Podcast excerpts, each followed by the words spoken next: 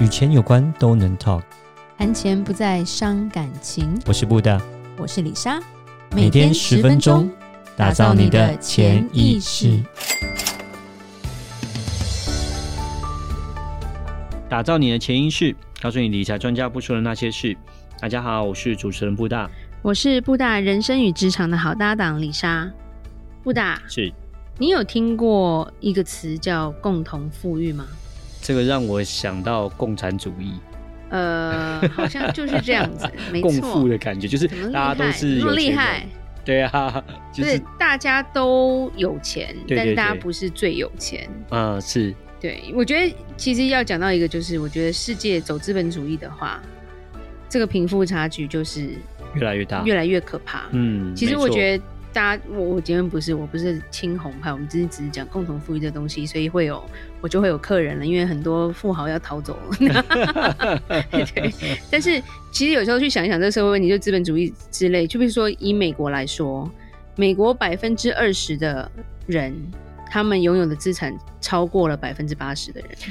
对啊，尤其是去年这个二零二零年这个事情之后，其实造成的贫富差距其实是增加，在拉大。对，因为，有钱的就更有钱了。没错，因为你要想想，就是说，呃，去年的状况是因为一些服务业，哦，很多的他们就没有办法呃找到工作，尤其是餐厅啊、旅行社啦、旅行工薪族很辛苦。没错，但是呢，有钱人他们的生活可能并没有影响到到太大，而且。重点是，大家也知道，去年的股票涨得乱七八糟的，所以有钱人他们本身就有很多的资金在股票市场，他们就变得更有钱。中产阶级也很惨，因为缴的税变多了，是也很累。对，然后呃，就看 Paris Hilton 又开了一个节目，然后收视率很好嘛？什么东西啊？我都搞不懂哎、欸。对，就是不会煮饭，然后就反正穿的很漂亮，然后搞这样子，然后他也是赚很多钱这样子。对，就是富豪他们。然后呃，其实共同富裕就像。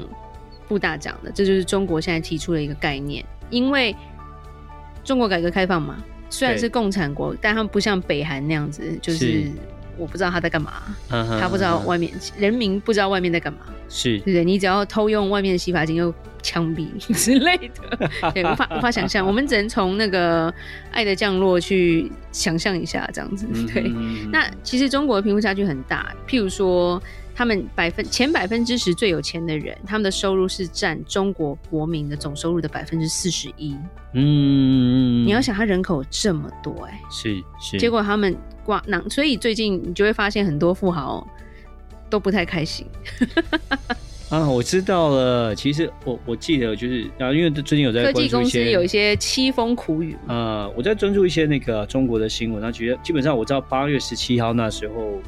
那个呃，中央财经委员会那时候有，呃，有一个新闻有出来，他说要调节过高收入，鼓励高收入人群和企业更多回报社会，这是他们对，这是我等一下会讲的他们的一个策略。对，因为政策今年他们的呃，就是领导人就是讲了六十五次的共同富裕这个词，嗯哼，去年才提了三十次，对，他执政八年。之前是偶尔提及，是，只是这个贫富差距真的是越演越烈了。嗯，就是譬如说，呃，李莎有去玩过，你真的在同一个城市，你可以花一两块人民币就可以吃饱，对。但是贵的东西是贵到无上限，就是吓死人的那个一餐可能几千块人民币的你都有，嗯。然后房子也很可怕啊，就是在大城市的话啦，其实以台湾来说，我觉得台北市的房价。非常不合理，没有。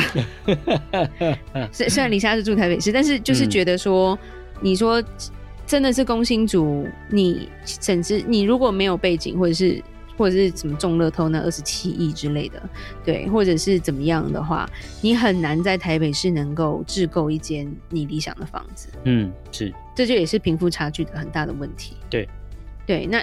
那其实，在中国以前有一位领导人叫邓小平，他那时候开始才有改革开放嘛，对，就一部分人先富起来，那时候才会比较偏资本主义一点，才开始有人开始有钱，不然在之前是蛮辛苦。对，因为毛泽东那个时代，那个是共产党的时代嘛，那所以其实还是以社会主义为为为基础，但是后来从邓小平才开始上来之后会才中国才走所谓的呃改革开放路线，然后也是因为邓小平的那时候改革开放，才造成中国开始发展变得比较富裕。那其实另一个重点是，譬如说以美国来说啦，嗯哼，富豪已经固定在那里了，嗯，几乎很少人。你说，除非像马斯，就马斯克也是有钱人小孩，就是说，除非像 Facebook 的老板啦，嗯，对不对？很少能够。突然跳脱变成富豪的，嗯嗯，但是在中国有一个叫胡润研究院，这是有名的研究院，它有公布二零二一年的全球富豪榜，嗯哼，中国有一千零五十八位亿万富翁，哇，比美国的六百九十六位多出了百分之五十，哇，OK，中国的有钱人是比美国还多，对。对，中国有钱人现在比美，而且他是急速致富。嗯，因为就像说，呃，李莎在八零年代，哎，那个那时候应该还没出生，我要我碰入我年纪了。对，曾经陪家人有去过中国啦，那个时候连路灯都没有，所谓的上海魔都没有路灯，现在去就觉得这是什么？这是超先进的一个地方。超夸张，那硬体简直是吓死人，成长的很快。对，那甚至我们的中国朋友有讲啊，啊，我如果一两年没回家，哦，就找不到回家的路了。嗯，是，因为他们一直开发嘛。对对。那以同时现在就是我说二零二一年他们出现非常多的富豪，但是全中国有六亿的人口，里面的人他们月收入只有一千块人民币。对。非常的低，你会看到说他们的平均收入基本上是比台湾来的低的哦。对，但是他们的有钱人是比台湾都还要有钱有钱。对对，所以，就是、所以这一次他们就是提共同富裕、嗯，非常不平均的。对，基本上因为这就变成一个很很可怕的 M 型社会啊，嗯、就是它它在 M 型社会其实是资本主义之下才会产生的东西。对对，那变成他们不要这样的一个，因为怎么样，他们的理理念并不是要产生富豪跟。贫穷的那种感觉了，嗯，那也只有他们这么铁腕才可以直接说我要做这个事情，OK，是吧？是。不过我那天有跟布大讲，我们有聊，我说，哎、欸，今天如果美国或台湾就是跟你说要把这个前两百名的富豪的钱分发平均给我们这些。中产阶级或者是工薪族的话，你会不会支持？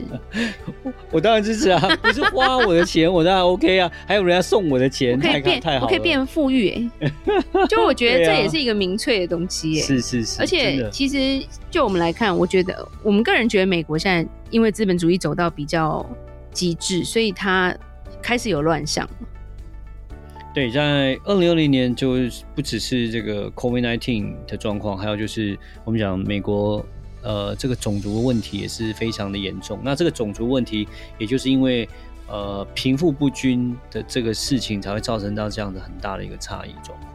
对，所以才会有呃种族的，譬如说黑人抢劫，但是居然不用坐牢，嗯，对，甚至是，是呃都没有人在管的。嗯，那我觉得这个其实也蛮可怕的。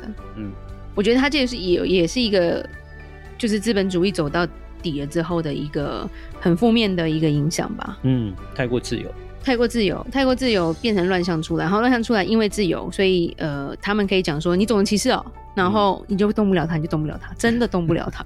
是，对。那之前因为有看过一个小新闻啦，就是呃在。美国当地的一个台湾人，他自己写，他说他去 Costco，然后他就亲眼看着一个黑人把他的皮皮夹偷走，他追着他，然后说你你拿了我的皮夹，然后那个人是慢慢的往前走，他没有在怕他，然后他说没有一个店员愿意让那个人停下脚步，连碰都不敢碰他。你说那个抢钱包那个人，因为他是黑人，他不是抢，他是扒手。Oh, OK，他是黑人，然后后来。就是说，在结账的地方人可能比较多一点，所以他堵到他，他就跟他说：“你抢了我的钱包，钱包在你包包里。”这样子。嗯、然后重点是，工作人员大概十几个，没有人碰他，没有人敢碰他，因为他说：“我们不能，我们不能碰别人。你如果被抢，是你们的事情，不干我们我们公司的事情。”这样子。嗯、然后那个黑人就直接跟他说：“你种族歧视。”好可怕！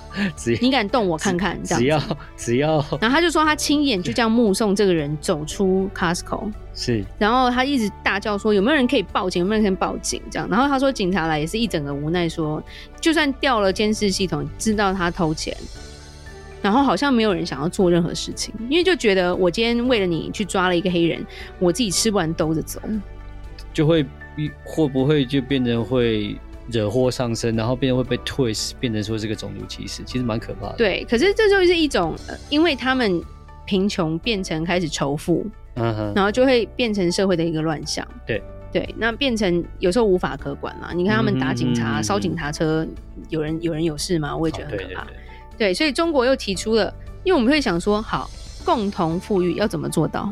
总不能说，哎、欸，那个张三，你等一下给那个李四三百万哈，然后你再给这个人三百万，这样，然后就这样慢慢发，其实也可以啊，不是啊？对，他是讲说，呃，第三次分配啦。我想最基本、最快速的方式，应该就是加税吧？对啊，可能会征收一些所谓的富人税。或是说征收对美国后来美国就有在讲要征收富人税嘛，啊、就是其实像拜登他是比较呃他是他是民主党，所以他是支持征收富人税的。嗯哼，对。那以中国来说，他他之前是用市场的效率，第二次他已经经过两次分配了啦，这次叫做第三次分配。嗯哼，他要利用道德力量啦，透过个人捐赠资源的分配。OK，个人捐赠。因为他就是要你做的一些资源分配就对了，他不要你垄断，嗯，所以为什么最近一些他们的大公司都有点震荡？嗯，基本上就是他要你有点胁迫你做点慈善的意思，不是一点，很多。嗯哼，对，就是他要你跟上政府的脚步了。可能用政府的这些压力哦，让那个所谓的有钱的个人或是企业啊，然后就是强迫他们。回馈回馈社会了，回馈一些给社会。举例来说，就是最近腾讯也过得不太好哈，他被盯上，嗯，然后我们的微信全部都要重新再认证一次，还是什么的。对对对。所以腾讯最近宣布启动一个叫做“共同富裕”的专项计划。嗯，那是什么？你知道吗？那是在四个月内投一千亿人民币，来提升低收入族群的收入，改善基础医疗。协助乡村经济发展以及支持基层教育。OK，就是给我偷出来就对。所以，所以就是说，变成现在以后的大企业的捐赠跟慈善会变新常态了。嗯，但是这个到底是不是心甘情愿的，还是说被政府威胁？这就是两回事，就对。那对，其实我觉得美国这个方面。呃，但但美国我觉得可能也比较自由派，然后就是说在呃，他们其实很多慈善家裸捐啊这些东西其实是蛮多的。那其实你看像比尔盖茨啊，他也是基本上他的财富都是捐出去的，成立基金会。但是我觉得白人这方面在公公益上面做的蛮好，但是我觉得华人本身就没有那么的。本身就是想要传父传承给孩子，就我们讲过传承的问题，只想传子不想传贤嘛。对，就像你儿子是阿斗，你也要给他啊。对，那现在就变成中国是可能是有点半用政府的方式去呃鼓励他们多做这样的事情。对对，嗯，对，而且中国也有讲出来，他们要开始征收财产税、房屋税、嗯、遗产。赠与税是因为其实之前是没有遗产税，没有赠与税，对，之前是都没有的。那很夸张哎，那个很垄断哦。嗯哼，对，所以它变成，如果你收入太高，你是高管、高高级主管，那可能就有限制薪水，像之前演艺人员就有限薪了嘛。嗯，对，而且最近某某人还逃到法国，对，反正这些就是你你你太大咖，你就是不要不要太高调，就是要低调了。对，那另一方面就是说，很多可能这些富豪的钱会开始往外跑。对，那可以说就是说，以中国来讲，它再怎么说，它也是个共产社会了。哦，它是共产主义为本。虽然说它改革开放之后，其实蛮多方式是走资本主义的这个形态，但是其实它本质上它还是共产党去啊、呃，就是说掌控的。所以呃，基本上共产共产党它的本质还就是所有的财产都属于国家的，所以。呃，我觉得投中国在投资中国在上面，或者说你资产放在中国，就是还是会有所谓这样的一个政治风险在。那对，呃，我想哈，就是一般的中产阶级，他们在其实我刚刚讲，在八月十七号其实提出这样的一个讯息出来的时候，很多人都觉得很开心啊，耶，我会就是说我会变有钱，因为那些很多更有钱人就会资产分配到自己的身上。可是你要想，如果是这些有钱人的话，想法是什么？对啊，他们可能就会觉得哇天哪，我有钱在中国的部分就是会有这样一个政治风险在，所以呃，可以是说中国它有它的呃，就是说 potential，我们讲就是潜力，然后它的市场也很大，可能可以在里面赚。多了钱，可是当然相对也有，如果有些资产在中国，你还是要去考虑一下，说，呃，它这个样的政治不确定性是蛮大的，所以呃，也是要注意说，呃，是不是有一部分的资金真的不要太多，就是都放在中国这样子。对，不过也是啦，其实我们可以有时候也我们在自由的国家，我们也是要想说，哎，政府有怎么做，其实会更帮助这个社会的发展，尤其是这个贫富差距也是不停的在变大嘛。对，但是。没办法，有钱人他们支持的政治人物，那政治人物就得帮他们省钱。是啊，对，好黑哦，没有了。好，那今天就聊到这里吧。你还有什么问题吗？布达？嗯，没有，就只是最后没有分享一下，就是说，其实这个八月十七号的这个新闻出来之后，呃，我一个上海的同事，他就有一个客人，就是呃，就是。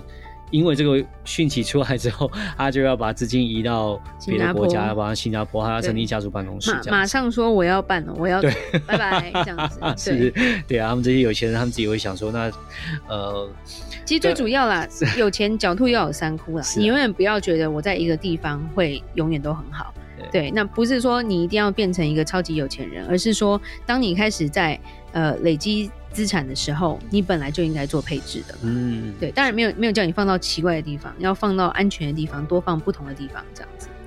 好，那记得呃，结束之后要到我们的脸书粉丝专业丰盛财务金融给我们按个赞哦。如果有任何关于理财的问题，欢迎留言或寄信给我们。打造你的潜意识，让你谈钱不再伤感情。我是李莎，我是布大，我们下次见，拜拜。拜拜。